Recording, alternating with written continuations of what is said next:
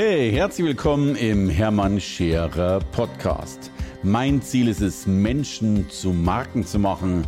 Und das mache ich entweder auf den Bühnen dieser Erde oder in meiner Fernsehsendung Scherer Daily oder eben hier in diesem Podcast.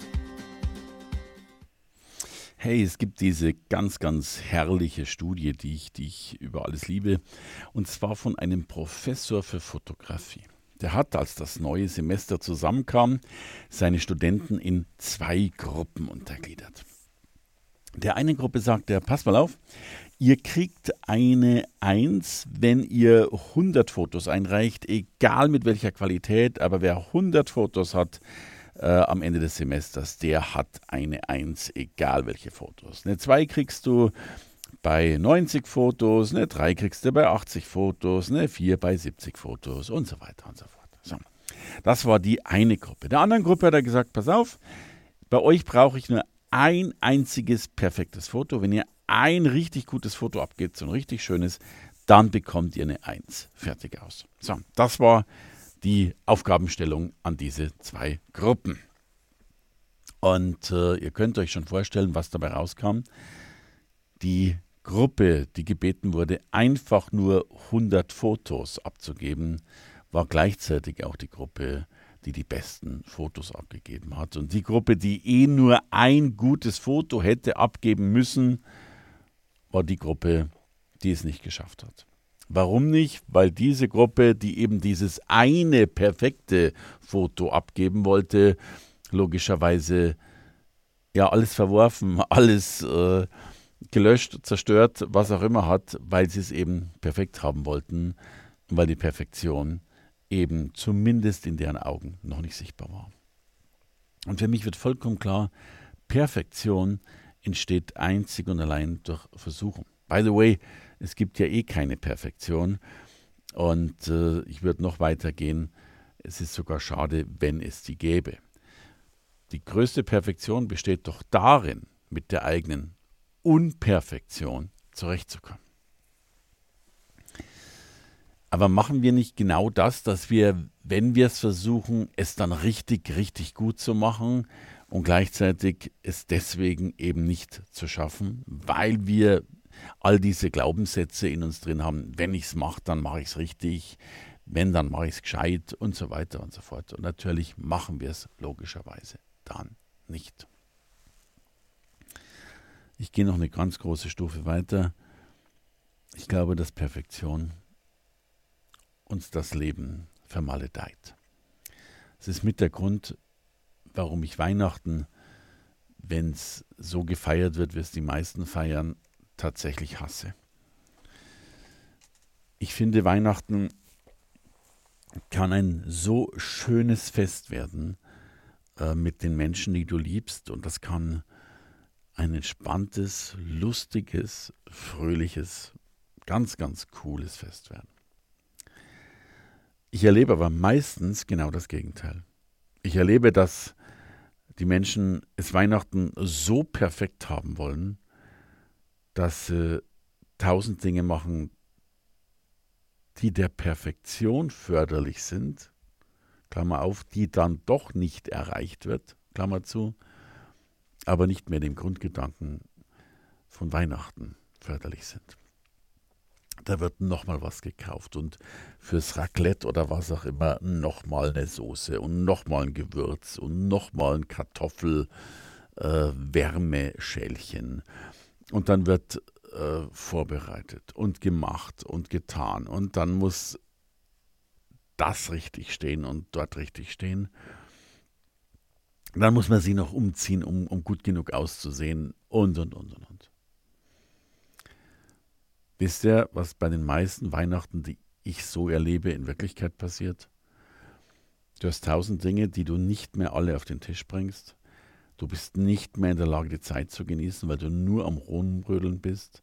Du kommst entweder nicht mehr umgezogen oder zu spät umgezogen, verpasst manchmal sogar das Wichtigste und stehst sowieso da wie ein unendlich gestresstes Kaninchen.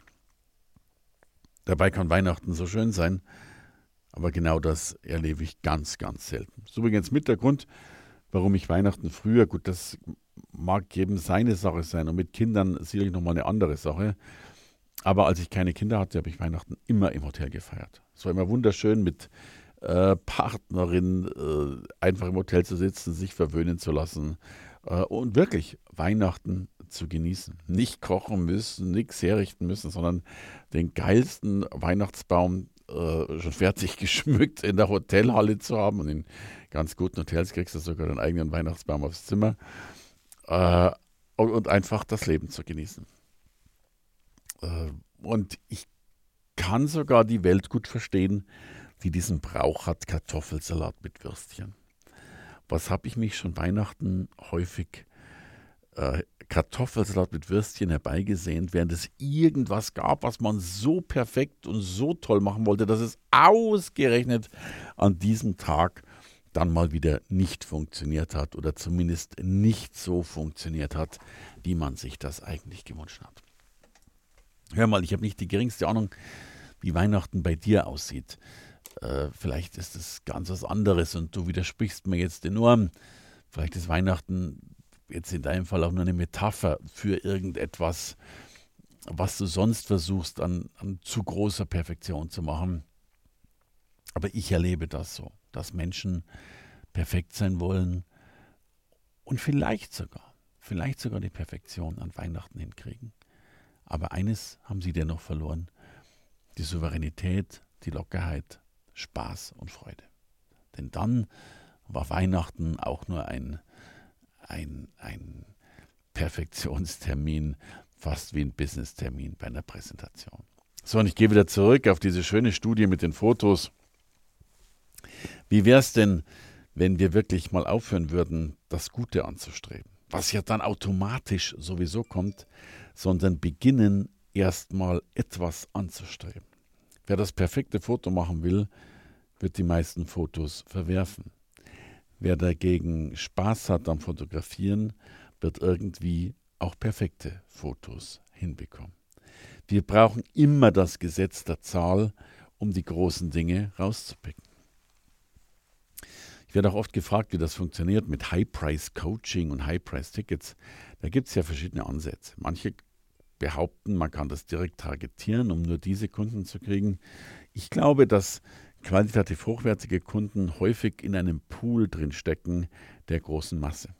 Wenn du 100 Kunden hast, wird es schwieriger sein, einige hochpreisige rauszuziehen.